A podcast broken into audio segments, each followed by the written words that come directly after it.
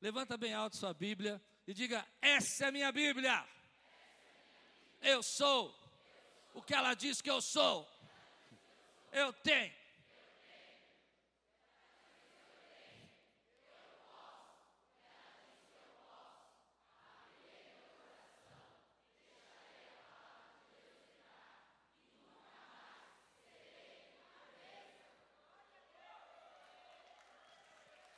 Hoje eu tô, hoje eu tô bravo. Eu estava olhando para ver se alguém não ia falar que eu ia chamar aqui na frente para falar decorar. Não brincando. Feliz de estar aqui, feliz, obrigado por você ter vindo nessa manhã. Deus abençoe sua vida. Espero que Deus fale com você. Amém? João, capítulo 11, versículo 17 a 37.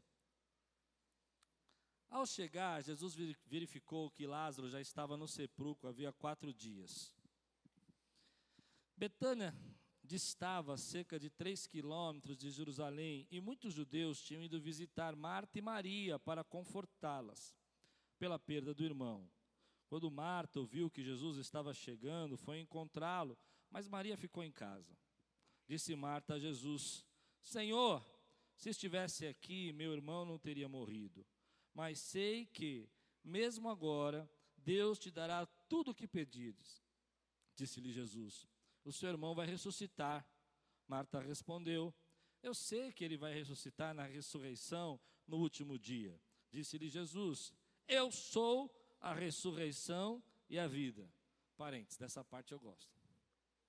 Diga aí comigo: Eu sou a ressurreição e a vida. Aquele que crê em mim, ainda que morra. Quantos creem? Digo glória a Deus. Aquele que crê em mim, ainda que morra. Quantos acreditam nisso? Aleluia. E quem vive e crê em mim não morrerá eternamente. Você crê nisso? Ela lhe respondeu: Sim, Senhor. Imagina Jesus perguntando para você: Você crê nisso? O que você responde? Assim, fraquinho? Fraquinho assim? Baixinho, sim, Senhor. Vamos lá. Ah, sim, Senhor, eu tenho crido que tu és o Cristo, o Filho de Deus, que devia vir ao mundo. E depois de dizer isso, foi para casa e, chamando à parte, Maria disse-lhe: O Mestre está aqui, está chamando você. Ao ouvir isso, Maria levantou-se depressa e foi ao encontro dele. Jesus ainda não tinha entrado no povoado, mas estava no lugar onde Marta o encontrara. Quando notaram que ela se levantou depressa e saiu, os judeus que a estavam confortando em casa seguiram-na, supondo que ela ia ao sepulcro para ali chorar. Chegando ao lugar onde Jesus estava e vendo Maria, prostrou-se aos seus pés e disse: Senhor, se estivesse aqui, meu irmão não teria morrido. Ao ver chorando Maria e os judeus que acompanhavam, Jesus agitou-se no espírito e perturbou-se. Onde o colocaram? Perguntou ele. Vem e vê, Senhor. Responderam eles. Jesus chorou. Então os judeus disseram: Vejam como ele o amava. Mas alguns deles disseram: Ele que abriu os olhos do cego não poderia ter impedido que este homem morresse? Vamos orar? Senhor, fala conosco nessa manhã, traz a tua palavra. Venha de encontro, Senhor, aos nossos corações e ao alimento espiritual que nós precisamos, Senhor. Que a tua bênção, a tua graça seja, Senhor, derramada sobre a igreja, sobre cada servo e serva tua que está aqui nessa manhã. Vem, Espírito Santo, vem, completa a palavra, completa a obra, faz a vontade do Pai, executa agora a libertação, cura e salvação nesse lugar, em nome de Jesus. Amém. Eu fico pensando que esse texto é um misto de decepções e expectativas. Porque se você conhece a história, Marta e Maria mandam chamar Jesus e ele demora dois dias para ir. Provavelmente um dia para chamar, dois dias ele demora, e como é 30, 40 quilômetros de distância onde ele estava, um dia para chegar. E o que eu não gosto nesse texto, eu acho que é o que todo mundo não gosta: demora. Por que, que o Senhor não respondeu imediatamente? Por que, que ele não foi até lá e já resolveu o problema? Por que todo esse estresse, esse choro, essa, essa, essa tristeza? E eu não sei se você é como, como eu com Deus, mas hoje eu quero falar de Deus, só de Deus. Não de você, não de mim, mas de Deus. Quando nós nos relacionamos com Deus, nós temos muitas expectativas. Expectativas. A fé é uma expectativa. Você acredita que Deus vai fazer alguma coisa e por isso você tem toda aquela ansiedade, aquele anseio, aquele desejo que Deus vai realizar. E nós nos relacionamos com Deus muito em, embaixo dessa expectativa do que Deus vai fazer. O que Deus vai fazer na tua vida esse ano? O que Deus vai fazer na sua família? Eu não sei, mas eu não gosto do texto porque ele me lembra da minha, da minha juventude pastoral e dos erros que eu cometi no começo do meu ministério. Porque eu gostava de apresentar listinhas para Deus. Você não tem uma listinha para Deus? Listinhas emocionais. Então eu gostava de dizer para Deus: Deus, o senhor precisa fazer assim, o senhor precisa agir daquele jeito, o senhor precisa operar naquela família, ou aquele irmão ali precisa ser resgatado, aquele outro está esfriando, vai lá, Deus dá um jeito, pega ele de jeito, aquele outro irmão. Não é assim? E nós nos relacionamos com Deus na base das expectativas. Muita gente que está aqui hoje está cheia de expectativa de como vai ser 2019 e o que Deus vai fazer. Eu acho que eu estou começando a acertar a palavra, né? Ainda não acertei. Mas vou acertar. Até o final você me dá, dá tempo que eu vou acertar. E aí a gente, eu me lembro que isso me dá é, tristeza até de pensar, é que essas minhas listinhas mentais, eu ficava dizendo para é como se Jesus estivesse sentado numa sala comigo, é assim que eu imagino, e eu chegava para ele e falava assim: Jesus, tudo bem, eu te amo, você é o meu Deus maravilhoso, mas dá para o senhor resolver isso, isso, isso, isso, isso, isso, isso, isso, isso, isso, isso, porque assim, né? Eu, eu consigo imaginar Jesus, porque Jesus é lindo, Jesus é maravilhoso, Ele é gracioso, Ele é misericordioso. Eu consigo imaginar Jesus pegando essa listinha na mão, sorrindo para mim, olhando e falando assim: Ah, bem, Klaus, você com as suas listinhas. Tem mais uma para mim? E aí você começa a criar um relacionamento com Deus baseado em expectativas. O que, que Ele vai fazer, como Ele vai operar, de que maneira Ele vai salvar, como Ele vai resgatar a sua casa, como Ele vai operar. E quando eu comecei o meu ministério, aí vem porque essa, essa frustração, é, muito da minha vida profissional, muito da minha vida pessoal, era uma grande, uma grande aceleração. Eu comecei de um jeito, já estava no outro, eu comecei de um cargo, já tinha o outro, eu comecei a trabalhar numa empresa, daqui a pouco eu já era uma posição de, de, de autoridade. E quando eu comecei a pastorear nas minhas listinhas, eu fiz uma listinha para Deus.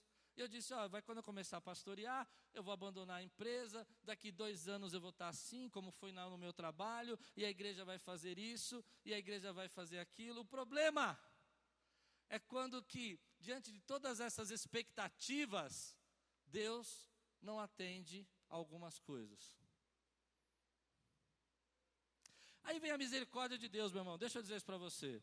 Eu olho para trás, eu dou risada dessa minha imaturidade de querer dizer para Deus o que ele devia fazer, mas Deus é tão bom que eu vejo que muitas daquelas listinhas que eu passava, Deus ainda na sua misericórdia abençoava. Ele derramava respostas, ele atendia. Por misericórdia, ele sabia das minhas necessidades, assim como ele sabe das suas, e vai atender. E ele derrama. Mas o problema é quando ele não atendia uma coisa ou outra. E aí, quando ele não atendia uma coisa ou outra, vem a frase de Marta e de Maria. Ah, Jesus, se o Senhor tivesse aqui. Ah, Jesus, se o Senhor tivesse fazendo isso. Ah, Jesus, se o Senhor tivesse operado, não teria acontecido isso. Se o Senhor tivesse me ouvido, o Senhor não teria deixado acontecer. E aí que eu não gosto. Eu não gosto disso, desse sentimento que a gente tem dentro de nós. Que quando Deus não faz alguma coisinha da nossa listinha, a gente começa a ficar triste, rancoroso, magoado, e eu conheço gente que está rancorosa, está magoada, porque Deus não respondeu algo. Como eu. Você não me conheceu há 10 anos atrás, alguns. E há 10 anos atrás, se você me conhecesse, eu era um cara frustrado. Porque no meu item décimo da minha listinha, Deus não tinha feito. Até um dia que eu aprendi algo sobrenatural. Entrega o seu caminho ao Senhor, confia nele, meu irmão, descansa nele. A igreja precisa ser tratada na alma. Quantos querem do que eu estou dizendo? Eu vou dizer para você o que eu acredito. Eu olho para trás, eu vejo que Deus fez muito da minha listinha, mais do que eu esperava. Mas deixa eu dizer, quanto tempo eu guardei frustração porque o item nono ou sétimo não havia sido respondido. Você precisa enfrentar isso. Porque quando Deus não vem na hora, quantos estão entendendo o que eu estou pregando? Quem está comigo aqui? Quando Deus não chega no momento, quando Deus não faz exatamente o que você espera, é nessa hora que vem o amadurecimento. Eles eram amigos de Jesus. Mas ser amigos de Jesus não significa que Jesus tem que fazer tudo exatamente como você quer. Tem pessoas que querem ser amigos assim. Eu vou ser seu amigo se você fizer tudo o que eu quiser. Mas ser amigo de Jesus não significa isso. Você hoje precisa entender que Deus tem um propósito e algo especial na tua vida, além das suas expectativas. E eu quero tratar isso primeiro. Deus não chegou, Deus não fez, você está passando por uma luta, está frustrado. Deus quer levantar você nessa manhã, Deus quer restaurar, porque Ele tem algo para fazer aqui na sua vida nessa manhã. Quantos creem para dizer glória a Deus por isso, meu irmão? Eu já passei muito tempo frustrado. Frustrado porque alguma coisa não aconteceu, frustrado porque Deus não respondeu. Só que hoje eu olho para trás, por isso que eu não gosto do texto, eu tenho tenho vergonha de ser frustrado naquela época, porque se Deus tivesse feito, tudo tinha dado errado. Graças a Deus que Deus não, não ficou impressionado com o meu bico. Quem entende? Graças a Deus que Deus não ficou é, triste porque eu estava chateadinho. Não queria adorar mais. Não ia mais ser pentecostal. É, Não é? Gente, vamos jogar fora essa frustração? Vamos pegar isso aí, vamos ser livre. Quantos podem dizer glória a Deus por isso, meu irmão? Quantos estão entendendo o que eu estou pregando? Vamos ser livre, igreja livre para adorar um Deus soberano, livre para adorar um Deus criador dos céus e a terra, livre para dizer, ainda que eu não entendo, não compreendo, Ele é o Senhor e Rei dos Reis, e eu sou um vaso na casa de Deus, e o vaso é colocado aonde quer, onde o Rei quer. Igreja, quem está pronto aqui para ser livre de toda frustração, fica de pé no teu lugar agora, começa aí querendo tirar sentimentos, decepções, amarguras, comparações, arranca tudo isso. Levanta a sua mão comigo e diga assim: Senhor, nós não somos uma igreja frustrada, nós somos uma igreja avivada, que te ama, que te adora, ainda que não entenda. Aleluia! Dez anos. Eu posso pregar isso agora porque não sou. Estou muito feliz há muito tempo já do que Deus está fazendo na minha vida. Dez anos frustrado. Dez anos. Deus me dava tudo, mas não me dava o item 10 e eu não consegui agradecer. Você entende isso? É um absurdo, né? Mas vamos lá, vamos estudar. Então eu quero dar algumas dicas para você para se libertar disso que eu aprendi. Primeira delas, aprenda a seguir a Jesus além da sua expectativa.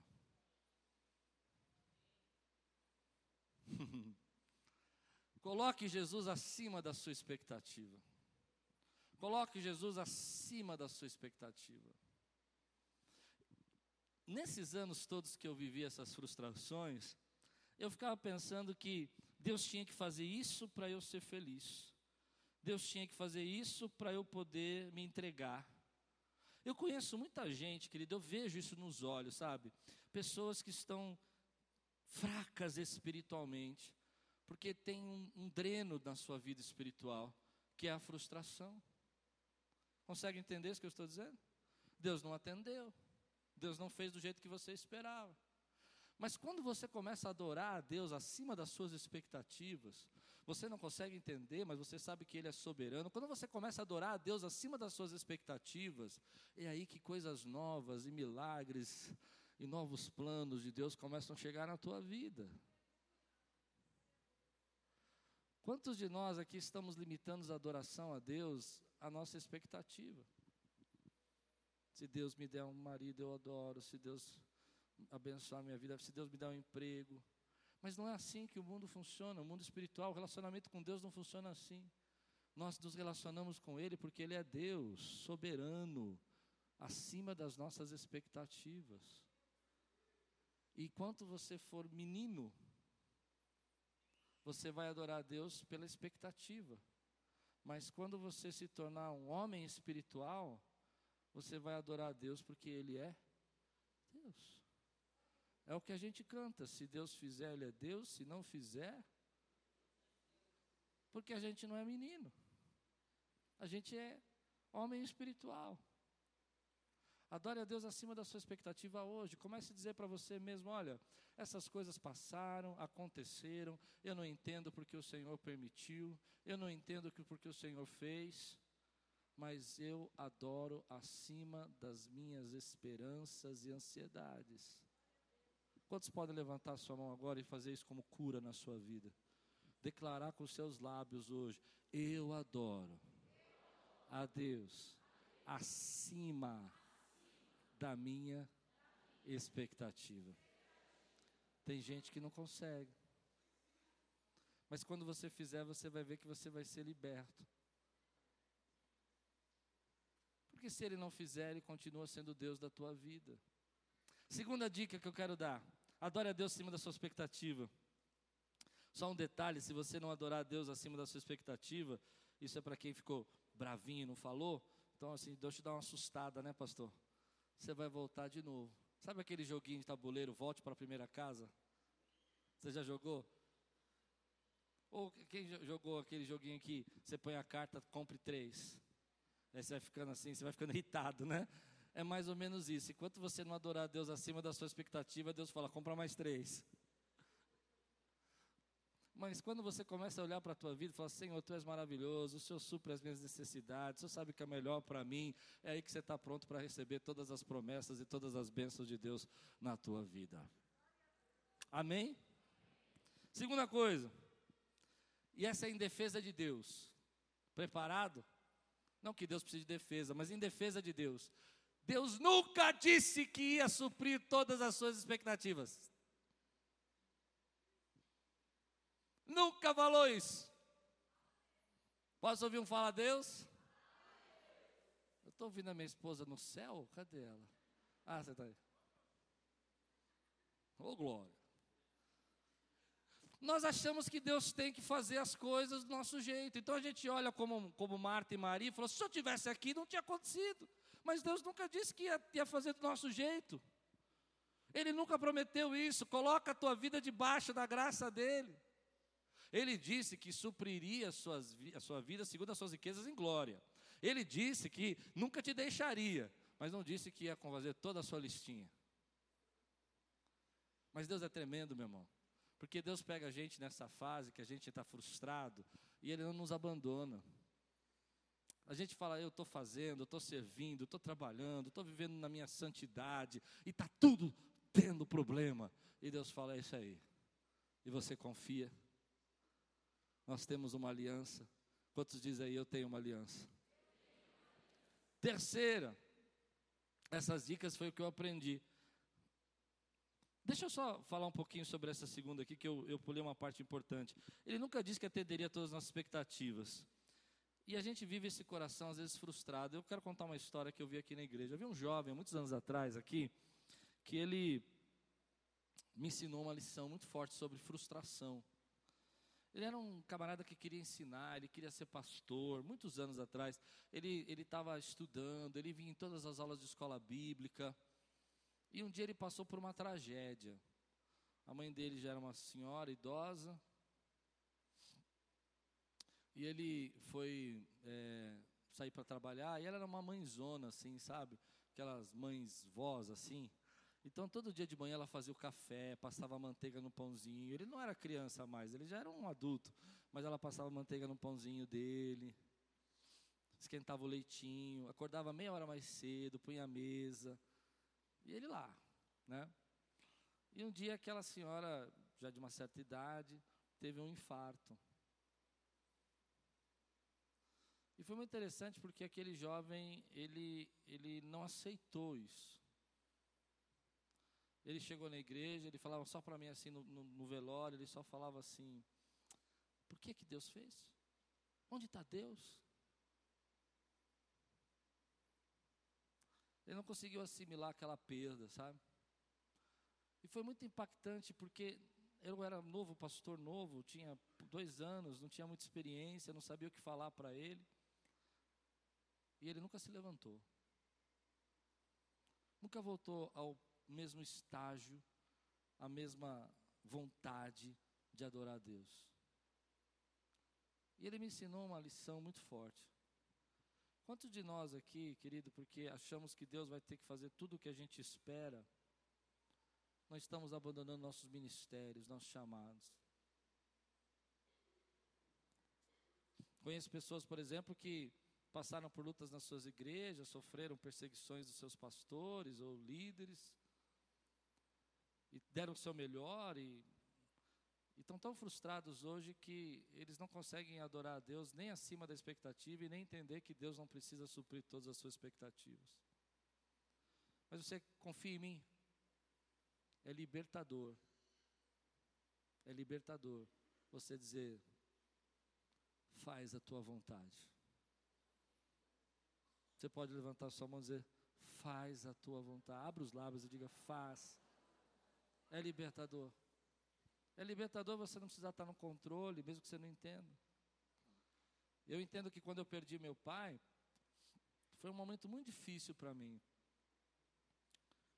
E é estranho dizer isso para você, porque meu pai era um cara muito especial, era o meu grande amigo, meu mentor.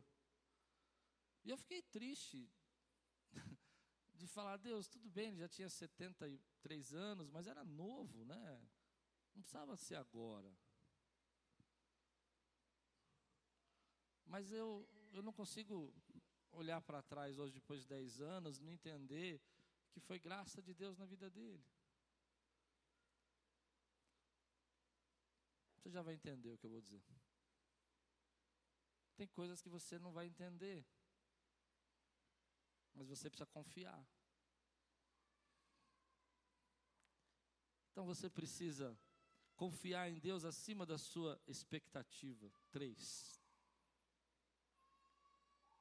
Você precisa olhar para a tua vida e dizer assim: bom, eu confio em Deus, ainda que eu não estou entendendo. Confia em Deus acima dos seus desejos. Faz o que Ele está mandando. Obedece, ainda que você não, não se sente feliz. Porque lá na frente você vai ver o quarto e último. Deus nem sempre fará aquilo que você espera, mas na maioria das vezes, Ele superará a sua expectativa. Quantos creem no que eu disse?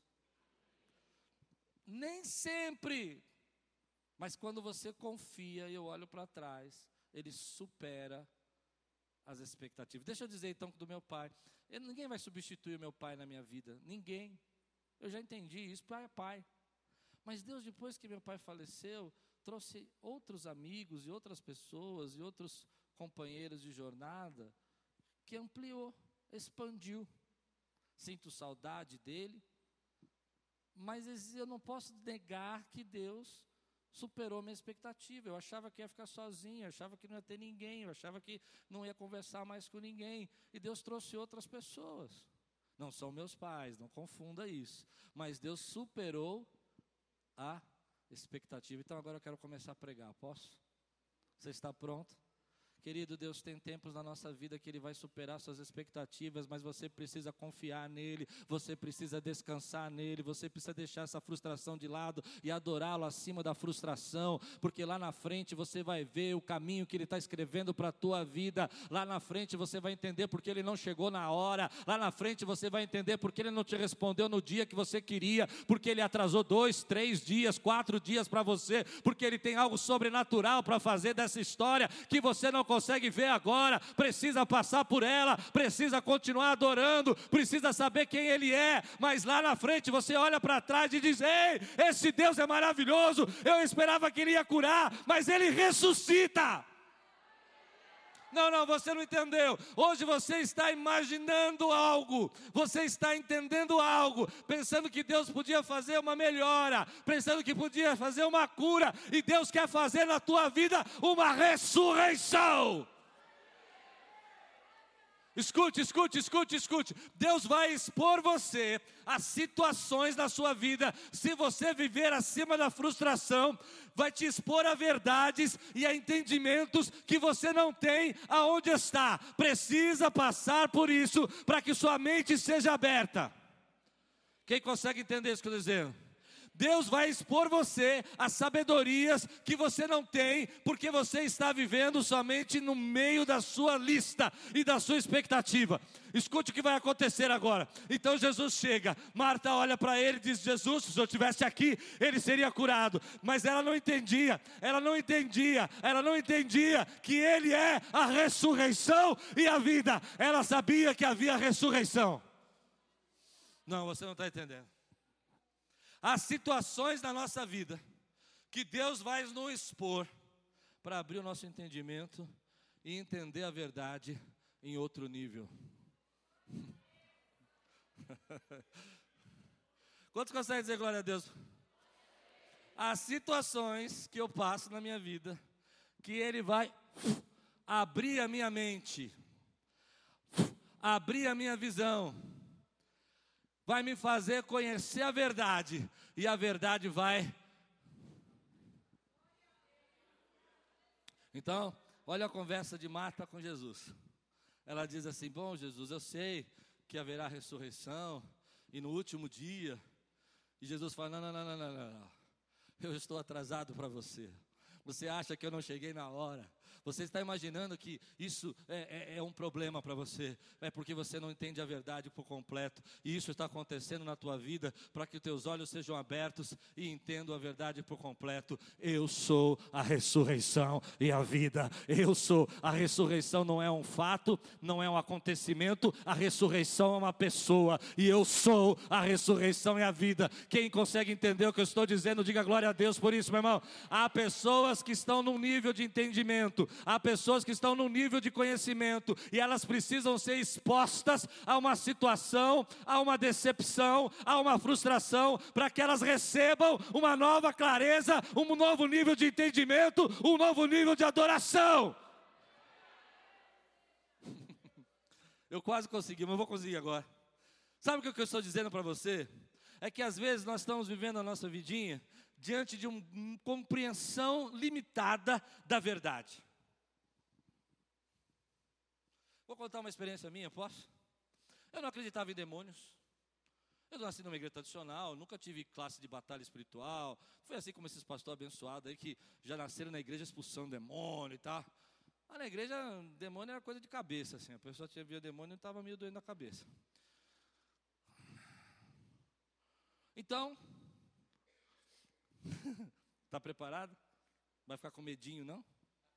Amém. Eu comecei a ser exposto a uma situação. Vou dar alguns exemplos rápidos. Às vezes eu estava lá em casa cantando, tocando violão sozinho, olhava e via um, um espírito maligno. Eu nem sabia que era aquilo. Eu só tinha medo. E eu dormi, tinha aqueles pesadelos de batalha, de já sentiu cabeça amassada. No... Já passou por isso? Que parece que você não consegue se mexer na cama. Gente, só eu. Quem aqui já passou por isso? Como vocês são doidos, né, pessoal? Gente doida. Vai falar isso no seu trabalho, vai mandar você embora. Aí você fica lá, né? tentando falar. Já passou? Sai! Já fez isso, Michel? Sai! Fez, Danilo?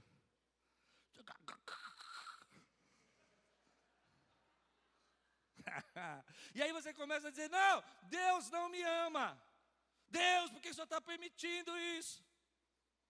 Aí eu tinha um amigo nessa época, um pastor assembleiano, fui falar com ele, ele falou: É, vamos orar na sua casa. Nós fomos orar, foi uma batalha espiritual, um negócio tremendo, arrepia daqui, e tá, e sai e tal. Aí fiquei triste. Falei: Ah, sou crente.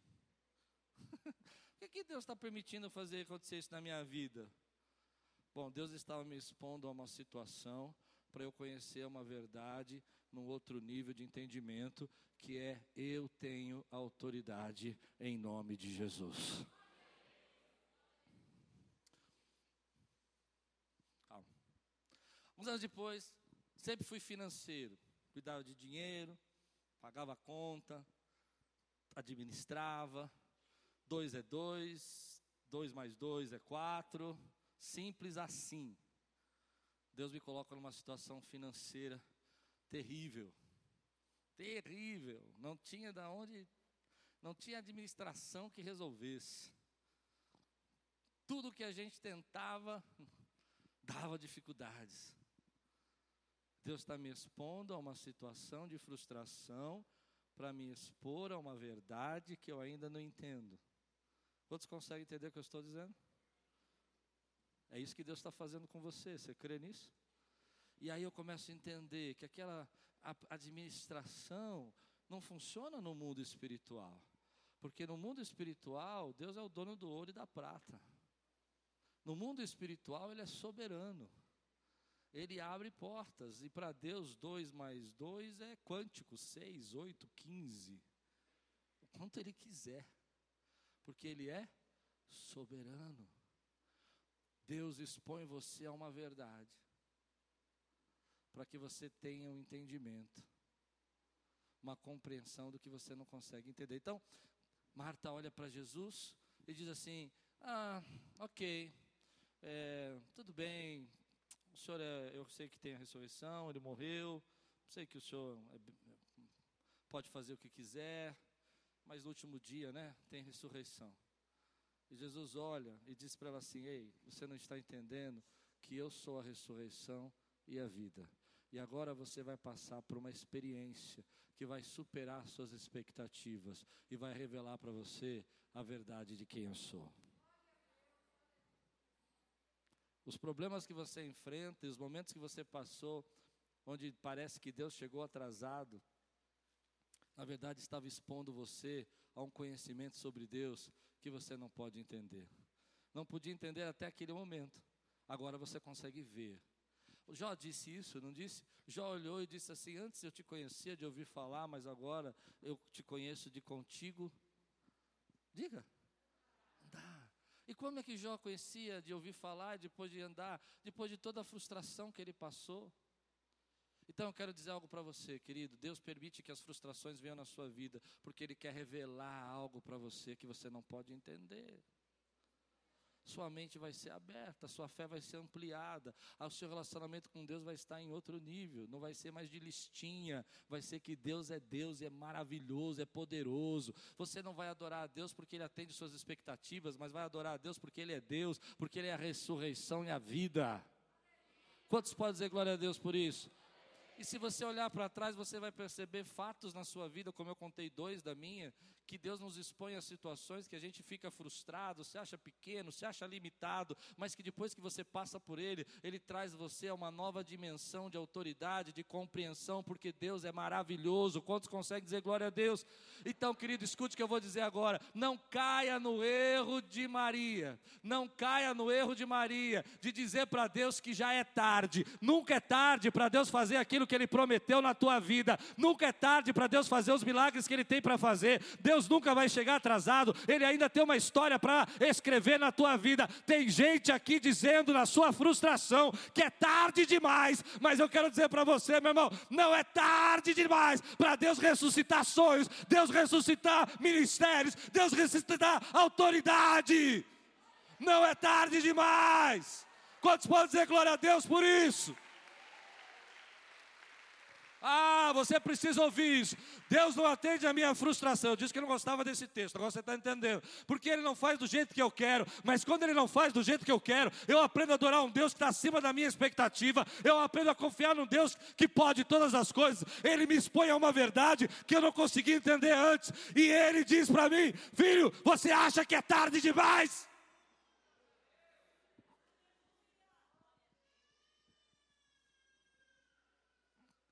gente sentada no banco falando que é tarde demais. Tem gente sentada no banco falando que é tarde demais. Tem gente cheio de armas espirituais, quantos conseguem entender dons e talentos, falando que é tarde demais. É tarde demais. Já morreu. Eu queria que fosse assim. Eu queria que o Senhor fizesse desse jeito. Agora é tarde. Eu, eu, eu, disse que não ia contar essa história, mas eu vou. Quando eu comecei no meu ministério, olha que coisa louca. Eu coloquei um prazo para Deus. Eu era muito doido, né? Eu falei, Deus é o seguinte, eu vou começar a pastorear com 22 anos, mas se até os 28 essa igreja não acontecer, te dou seis anos. Eu tô fora. Você já fez isso, pastor? Fez, cara? Já, quem fez isso já na vida aqui? A gente é doido, né? Maluco, total, vai dar prazo para Deus. E aí, Deus não fez aos 28. Algumas coisas começaram a acontecer aos 32. aos 32. E eu me lembro que eu estava lá fazendo um curso fora do país, estudando lá liderança. E Deus falando comigo, veio um profeta e falou: Olha, agora vai começar uma obra na tua vida, e realmente começou, tudo que ele profetizou aconteceu. E eu disse: É tarde, o senhor está quatro anos atrasado. Aos 32, eu já era velho. Você acredita nisso? Aí você vê essas pessoas, eu acho fantástico, não sei se você curte isso, né? Mas eu curto aquela, aquela moça que canta uma, uma que foi cantar lá naquele Got Talents lá, é, já com 60 anos de idade, ela chegou e uma senhora, Silvia São Zambó, é isso.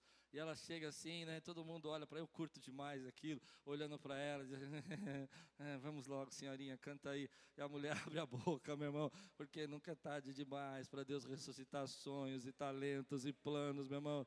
Ou você olha para algumas pessoas que eu conheço que vão fazer mudar de carreira aos 40, 50, aos 60 anos, trabalhar a vida inteira numa carreira e depois eles vão para outra carreira e eles começam a fazer coisas extraordinárias, porque não é tarde demais para Deus cumprir promessas que Ele fez à sua vida. Não caia no erro. Ah, não.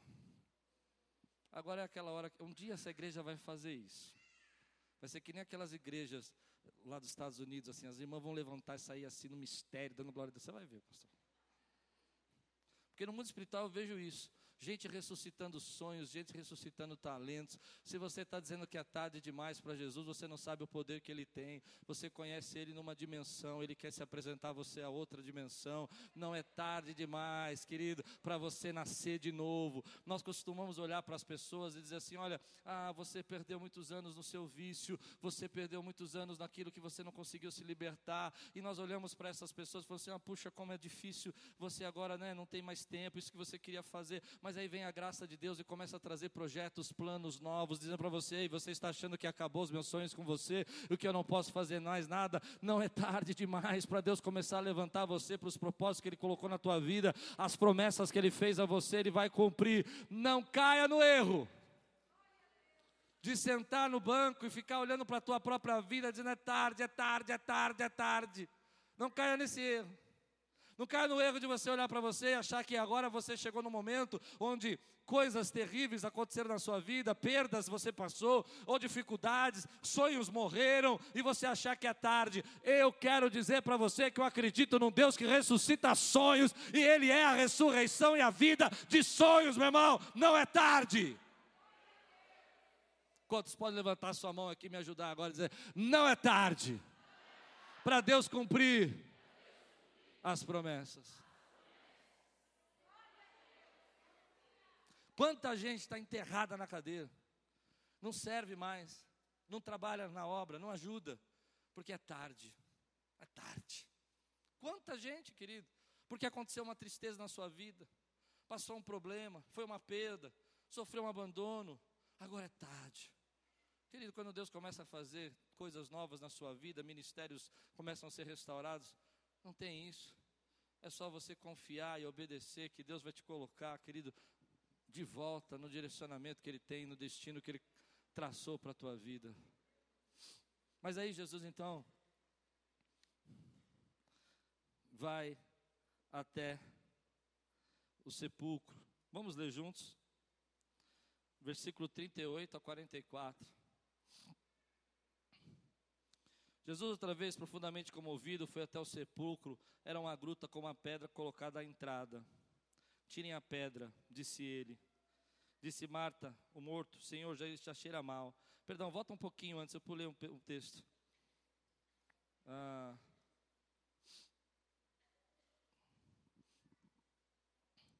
Eu quero falar o primeiro versículo, quando ele vai ao sepulcro.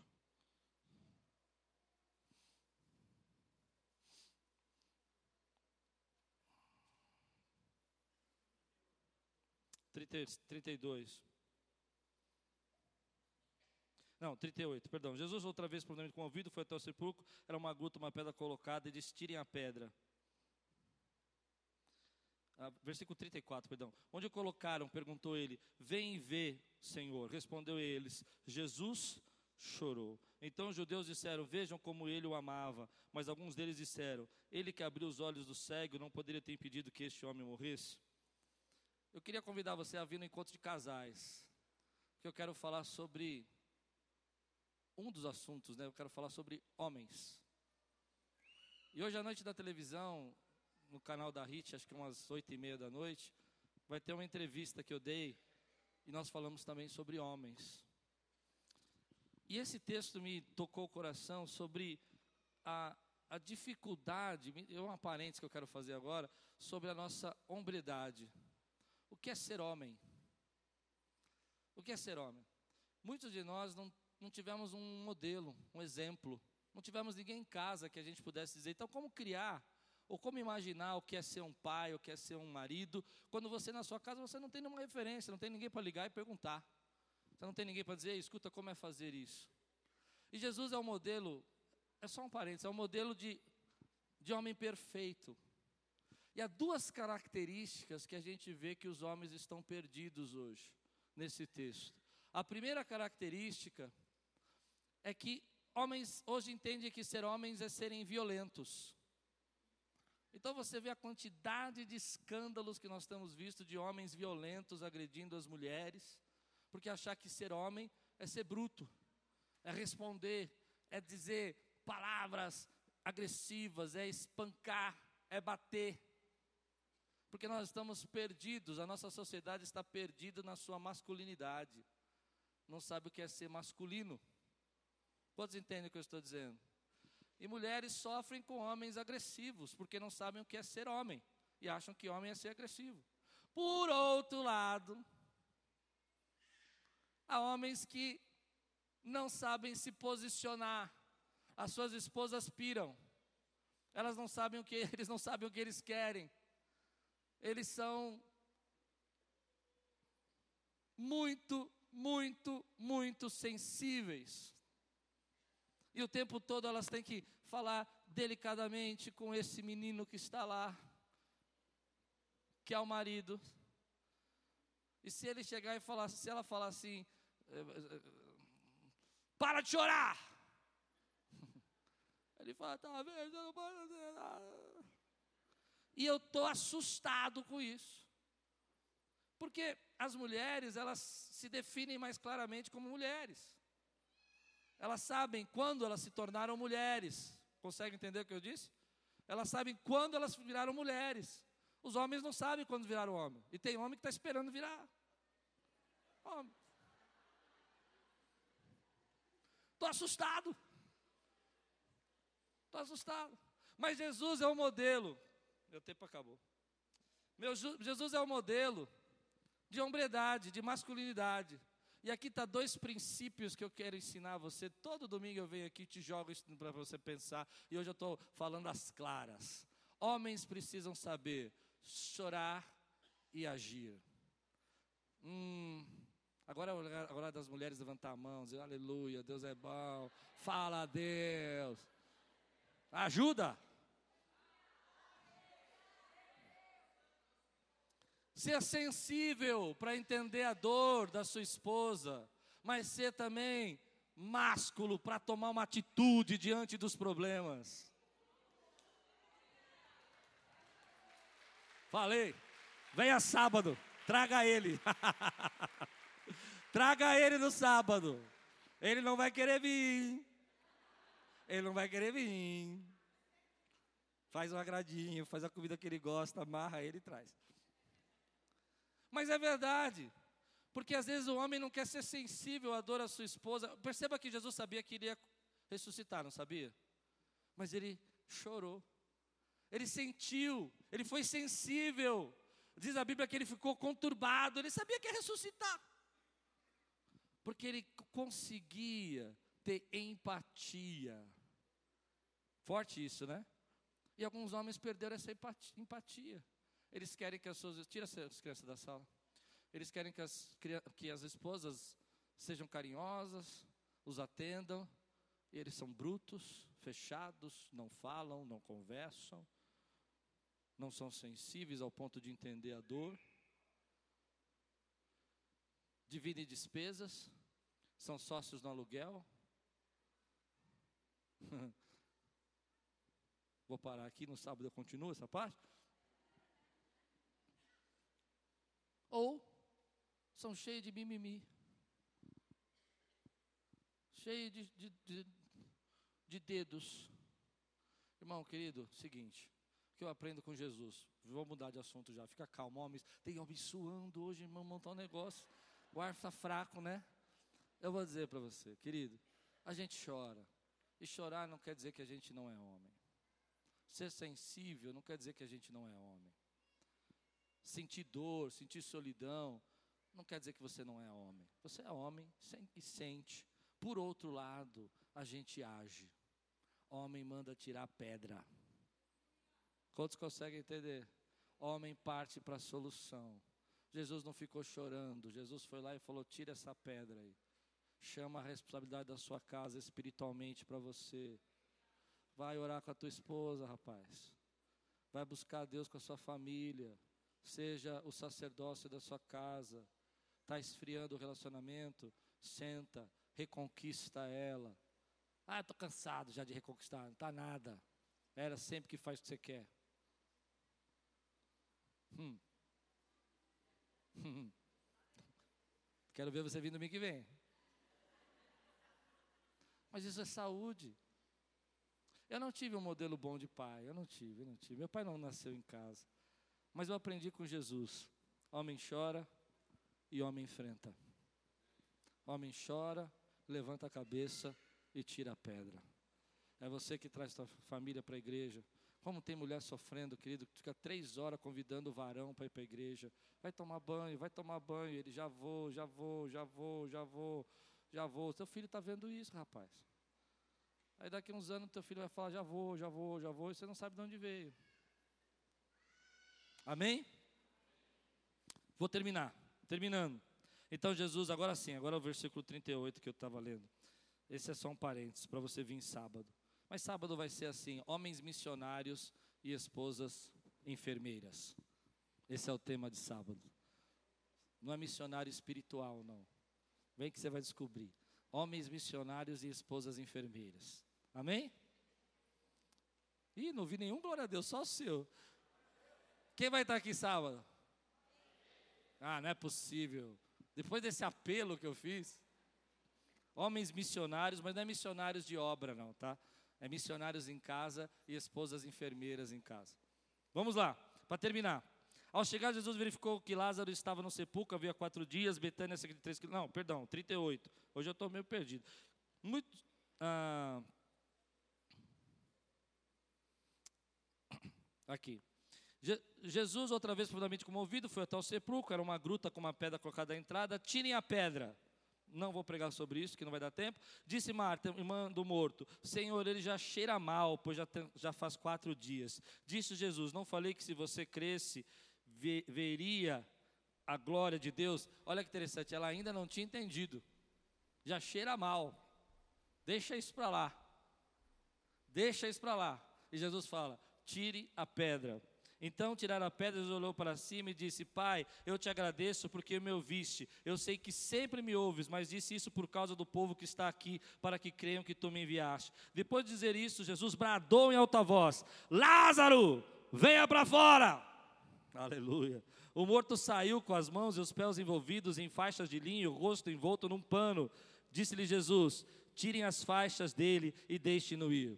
Aqui eu quero trazer uma aplicação muito rápida para nós como igreja. Meu irmão, eu estava falando sobre expectativas.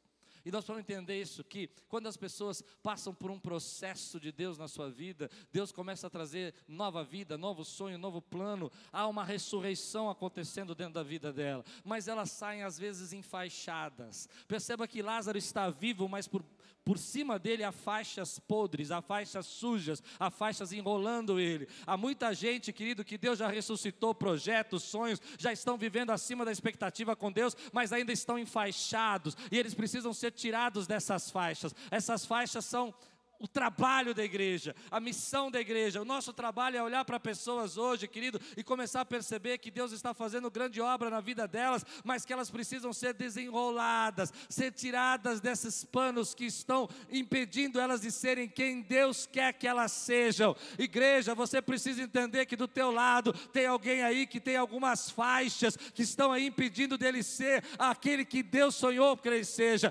Jesus disse: Lázaro veio para fora e ele vem todo apertado apertado, todo enfaixado, com faixas podres, mas Jesus não tira essas faixas. Ele olha e diz para alguém: vai lá e retire as faixas dele e deixe-o ir. É assim que é o trabalho da igreja. Hoje tem gente aqui que Deus quer tirar as faixas, quer tirar as depressões, quer tirar as tristezas, quer tirar os vícios, quer tirar as angústias, para que você possa viver livre o que Deus já ressuscitou na tua vida. É muito fácil a gente olhar para as pessoas e dizer assim: olha, eu não sei como você entrou nessa, eu não sei como você se tornou essa pessoa. É muito fácil você olhar para essas pessoas e você dizer: bom, você está num problema muito grave, mas foi escolha sua que te levou. Mas não é isso que Jesus manda a gente fazer. Jesus manda a gente se levantar como igreja, pegar aqueles que Ele quer ressuscitar, cheios de problema, cheios de ferida, cheios de decepções, cheios de frustrações, cheios de fracasso, panos podres, panos sujos, panos cheios de doença, e você começar a tirar isso em nome de Jesus, dizer assim: Ei, Cristo te quer livre. Há muitas faixas, às vezes, enrolando a gente há muitas faixas de frustração, de medo, de tristeza, e nessa, nessa manhã você precisa tirar essas faixas de frustração para ser livre. Jesus já te ressuscitou, Ele já colocou o Espírito dele dentro de você, Ele já é o teu Senhor, mas você está permitindo que tristezas, frustrações e problemas enrolem a tua vida. Arranca isso agora, como igreja, querido. Esse é o papel da igreja. A igreja não tem o papel de receber pessoas perfeitas, gente que está bem. O nosso papel é pegar pessoas que estão passando por problemas, dificuldades, tem áreas na sua vida que morreram, deixar o Espírito Santo chamar para fora, dizer ressuscita e começar a tirar essas faixas. Eu não sei quais são as suas. E às vezes elas cheiram mal. E às vezes elas cheiram mal elas angustiam, elas tiram a gente da presença de Deus, de tantos problemas e situações. Mas aí vem a graça de Deus como igreja e diz assim: Ei, hoje eu vou tirar, em nome de Jesus, a sua faixa de vergonha, a sua faixa de dor, a sua faixa de tristeza, aquilo que está impedindo você de ser a pessoa que você precisa ser na sua família aquilo que está impedindo você de ser a esposa que Deus quer que você seja. Retire as faixas e deixe-os ir, porque dentro dele já há uma ressurreição, porque dentro dele já há vida. Eu já vivi muito tempo enfaixado, enfaixado por decepções, dez anos me sentindo frustrado, pregando, mas me sentindo frustrado. Precisava tirar essas faixas e dizer: Senhor, Tu és soberano Eu sou livre para te adorar. Essa mensagem tem o objetivo de dizer para você: Deus supera expectativas. Retire as faixas da sua frustração e confia nele. Você recebe essa palavra hoje? Se você está pronto, querido, para tirar essas faixas que estão impedindo você de caminhar, de andar, eu quero orar por você. Eu quero abençoar a tua vida. Quero declarar agora, em nome de Jesus, essa manhã é manhã de cura. É manhã de viver cima, acima das nossas frustrações e ser livre. Se você crê nisso, fica de pé no teu lugar. Eu quero orar por você, eu quero selar essa palavra. Eu não sei quais são as faixas que prendem você, mas Deus sabe. A igreja precisa ficar atenta, sabe? A função da igreja não é ressuscitar. Quem ressuscita é o Espírito Santo. A função da igreja é tirar faixas. Tirar a faixa do, do mal entendimento da palavra, tirar a faixa da falta de compreensão, da libertação. É isso que nós fazemos aqui, querido. Estamos tirando faixas hoje. E até essa manhã, especificamente, é da frustração. Você pode viver livre dessa frustração. Levante sua mão bem alta assim, diga assim: Senhor Jesus, eu creio que o Senhor nessa manhã está me ensinando a confiar, a ser exposto à verdade que me liberta, em nome de Jesus.